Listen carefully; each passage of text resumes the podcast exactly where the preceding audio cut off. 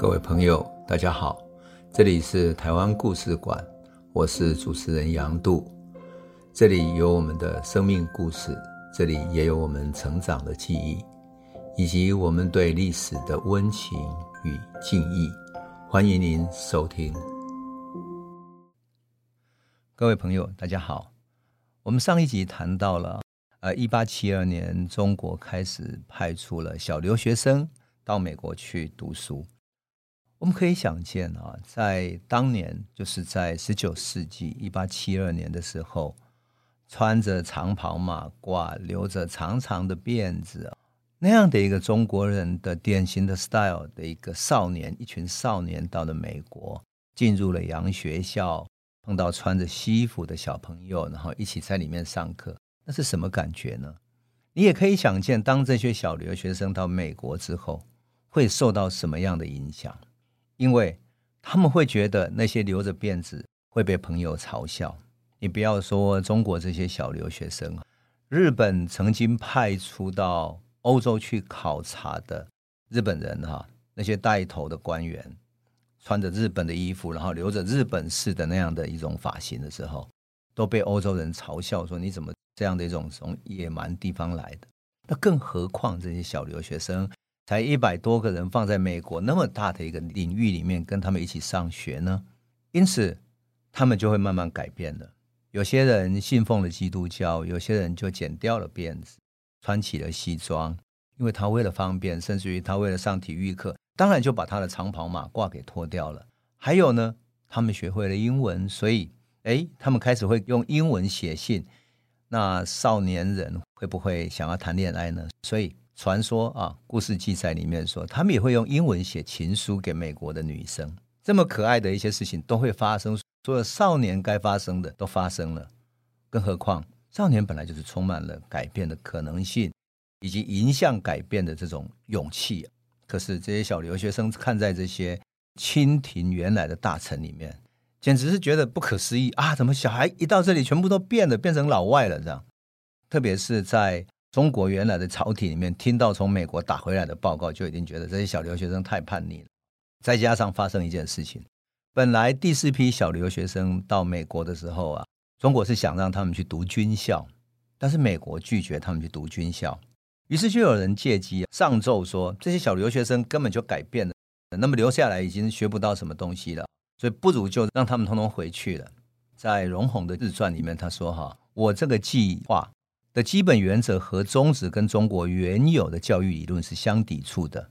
同时，中国政府保守思想极为牢固，一旦招致反对，我的计划轻而易举的就会被毁灭。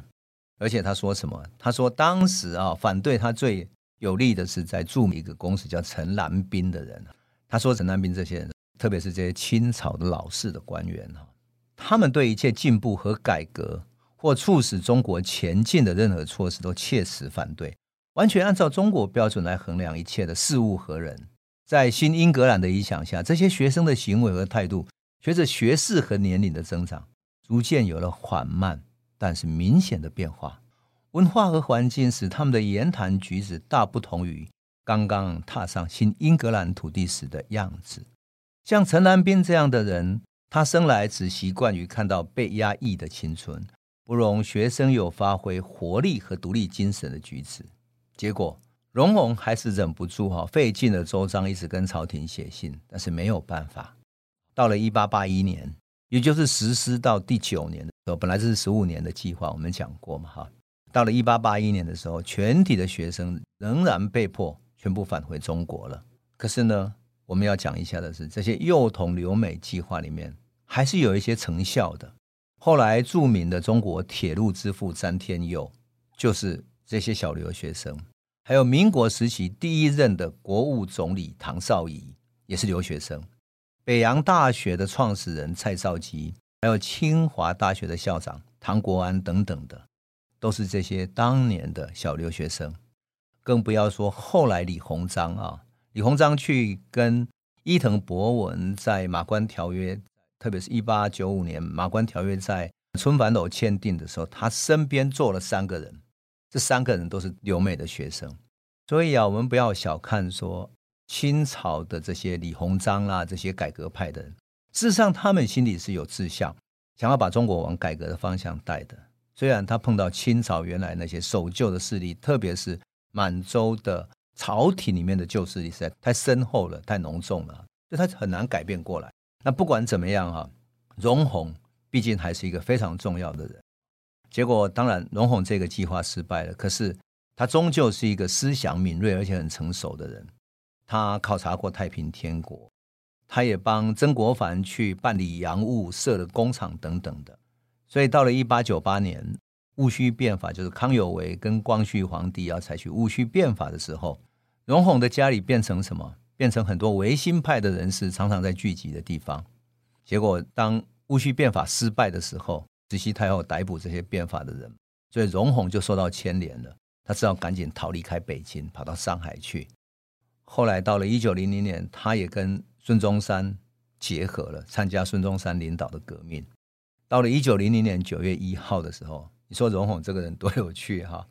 他变装易服，就是穿了不同的衣服，然后跟孙中山、跟荣新桥等等这些日本人坐着神户丸到日本去。容閎跟孙中山是一见如故，彻夜长谈了，谋求强国富民之道。所以清廷就通气这个容閎，说他是通匪的。等到一九一一年辛亥革命爆发的时候，容閎写信给孙中山说。中国人民处于主权最高峰，呼吁革命党人要顺从人民的心声，建立自主独立的民主共和国。一九一二年，孙中山就任中华民国临时大总统，还写信邀请容閎，请你回国参加建设。可是四月的时候，容閎就在美国他的寓所过世了，享年八十四岁。容閎过世的时候，包括美国的《纽约时报》啦等等，都有写了他的消息。可是。我觉得容閎这个人最好玩的是，他在自传里面写了一段话，作为他自己这一生的评价。评价什么？他说：“推行我的教育计划，是我对中国不可磨灭的热爱，同时也是我认为使中国走向改革和复兴最适宜的办法。”那么谈到容閎的时候，我们忍不住想到什么？想到美国对于容閎这样的一个人依然充满了追念，所以容閎后来被安葬在。美国康州哈哈特福雪松林的墓园里面，墓园上面还留下了一九七二年所留下的啊所建立的一块花岗岩碑，简短介绍他的生平。那么这就是容閎。可是容閎作为一个小留学生，他对于中国所建立的这样的一个贡献啊是无可磨灭的。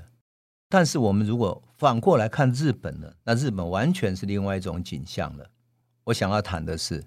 日本跟中国在甲午战争前其实是相差不远的，都是想要走现代化之路。而中国在容閎这个现代化的，特别是人才的培育上碰到这样的困难，但日本又怎么样呢？好，我想引用我的一个好朋友叫钱刚哈，钱刚是大陆一位很知名的新闻学者，那么现在在香港的大学教新闻学，也教历史，他是一个很好的报道文学作家。他曾经写过《海葬》的这样一本书啊，专门来描述甲午战争。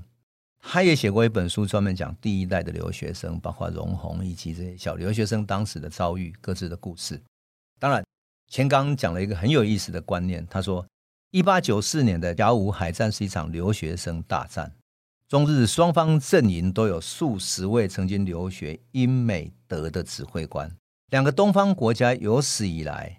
使用了西方的军事设施、西方的军事战术、技术以及西方式教育培养的一代军官，进行空前惨烈的海上决战，有意思吧？那么他举的例子还包括了说，中国曾经派出这些一百多个留学生等等。可是相对的，日本也曾经派人到国外去。那么一八七一年的时候。日本曾经派出了一个延长使节团，延长使节团是在一八七一年，也就是一八七二年，我们派出中国小留学生的前一年，他们的使节团就出去了。可是这个使节团在欧洲走了多久？走了一年半的时间，到了一八七二年，将近两年的时间啊。然后到了一八七三年，一八七一年出去，到一八七三年才回到了日本。那么这个使节团的大使呢，叫做延昌具视。岩石的岩，仓库的仓，具有的具，视力的视，就是视觉的视。那这些人都是政府官员跟留学生，一共一百零七个人。那么这个使节团里面呢，从横滨港登上海轮之后，东渡了太平洋，到美国加利福尼亚，到旧金山各地登陆，然后横跨了美国大陆，访问了华盛顿等等。最后呢，他们又从那边横渡大西洋，访问了欧洲这些国家，看了什么英国、法国、比利时、荷兰、德国、俄国、瑞典、丹麦等等的。他最重要的是什么？参观当时的维也纳的万国博览会，而且参观各国的议会，参观他们的城市。那么这个使节团在一年十个月之后回到日本横滨。这个使节团最重要的是什么？由于他们都是政府的高官，所以当他们在欧洲访问的时候，大量的去访问的是要知道西方文明跟思想它的培育方式。而这些政府官员呢，因为去的都是政府的高官，所以。实际上影响了他们的视野、他们的认知之后，这些整个周游列国所得到的西方文明的知识，就变成他们施政的很重要的参考。其中有一些人后来在写作里面留下的文字，常常说：为什么他们可以达到这样的文明，而日本不行？日本如果再继续走中国这样的路线的话，那么只是跟过去唐朝以降的中国文明接壤而已。那事实上现在已经比不上欧洲的文明，所以。这些留学生，特别是这些参访团回来以后，留学生啦，这些参访团的官员，活跃在政治、经济、教育、文化各个领域，哈，做出了很大的贡献。那么，使节团呢，甚至于跟欧洲这些国家什么去谈论说，过去日本曾经跟欧美他们所签订的这些不平等条约，可不可以进行修改？如果时间到了，怎么按照西方所应有的这些法律，一个平等的法律来进行修改？更有趣的是这个。带团的团长哈叫岩仓具视，他留着日本式的发型，穿着和服。他那个装扮，每一次带领他的团员出现的时候，就刊载在美国报纸上，然后被画上插图。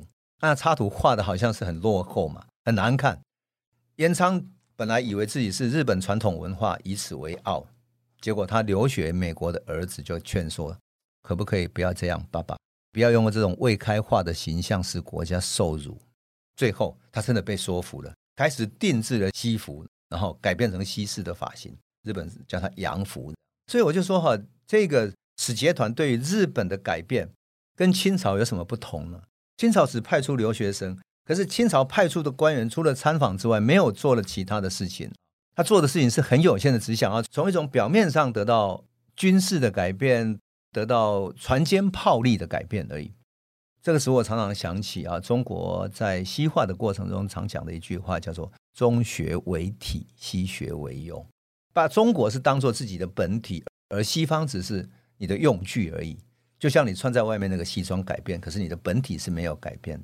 可是日本是确确实实进行了它的改变。哈，明治政府，我们说明治维新就在这个时期开始进行了它彻底的改造。从明治初年开，我们讲明治维新就在这一群人的手上完成的。而这一群人带头里面有一个非常重要的人，使节团里面的一个副使，谁呢？伊藤博文。伊藤博文就是后来甲午战后跟李鸿章在马关条约签约的这个。所以我们不要小看他们所进行的这个考察团对日本的影响，因为他们从官员到思维方式进行了改造了，而且这群官员去参观各国的工厂。矿山、博物馆、公园，来自于股票交易、铁路、农场、造船厂等等的。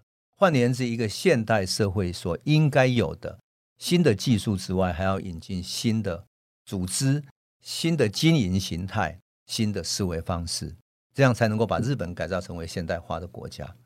当然，整个使节团后来回到日本，也碰到了一些阻力，但是终究他们是日本官员里面具有决定性影响的一个时代人物。哦，特别要讲这一点，是因为我们在想到说，容閎以及他所代表的这些留学生，以及李鸿章所代表的这些改革派，为什么在清廷没有能够取得主导的地位呢？我有时候也很好奇，会不会是因为说清廷里面主导的是满洲人，而李鸿章也好，容閎也好，这些广东的、福建的，乃至于江南，比如说湖南啊、安徽这一带的这些汉人，其实在清朝的朝廷里面没有得到完全的信任，他不像是伊藤博文或者他们这些官员得到日本天皇完全的信任，所以当他们回来提出改革的方案的时候，可以彻底被推行。可是这些中国搞洋务运动的人都是一些汉人，所以没有能够得到满足完全的信任，因此他们会不断去掣肘他们的那些预算、他们的经费等等。所以即使洋务运动进行的如火如荼，有了金陵制造局、上海制造局、福建制造局等等的，乃至于还设了传政学堂。我们讲过了，就是说像比如说严复在那个时候。也翻译了《天演论》等等，可是为什么终究不成？我觉得跟这样的一个内在结构是有关系的。中国在清廷统治下，终究还是有一点民族的问题。当然，过去在历史上也有人讨论到这是一个问题，但是终究没有被彻底讨论到。那我想讲的就是说，中日两边在一八七二年开始，本来两边像两个生机勃勃的年轻人在赛跑啊，就在练习，哎，怎么向西方学习？看谁跑得比较快哈，可是中国终究有一个后面的朝廷把他拉住了，这是非常可惜的。而对于日本来讲，有天皇，所以他就等于给了他一把助力一样。我记得在读到这整个历史的时候，有一件事情使我觉得很有趣的，就是在这些留美幼童他们在赴美之前曾经有合影，结果合影里面他们大多穿着狮子的长袍，留着传统辫子。等到六年以后，他们全部都剪下了辫子，穿上了西装了，开始熏陶了，变成西方的孩子。最后呢，偏偏这些孩子没有能够完成他们的学业，终究被调回来了，这是非常可惜的。那因此，我们在面对这段历史的时候，总是会觉得中日其实在现代化的进程中，起跑点其实相距不远，可是就因为彼此的传统的包袱、权力的包袱等等的。终究走上了不同的道路，所以当我们讨论到甲午战争最后谁胜谁负的时候，你把它往前推到它现代化过程中所碰到的困难、所面对的各种包袱、各种困境的时候，你就知道说为什么会开出不同的结果。那中国终究战败了。好，那我们今天就先讲到这里，我们下一次再来探讨跟甲午战争相关的课题。我觉得这里面。代表了近代史，或者代表了东亚现代化过程中不同文明面对西方冲击所进行的回应跟挑战。好，我们进到这这里，谢谢。这里是台湾故事馆 Podcast，我们每周一、周五会固定更新新的台湾故事，请随时关注台湾故事馆粉丝页，按赞并分享。最后，我们工商放送一下。若你对本节目有兴趣，可以购买纸本的《有温度的台湾史》，更方便您阅读。本节目由中华文化永续发展基金会制作，连振东文教基金会赞助。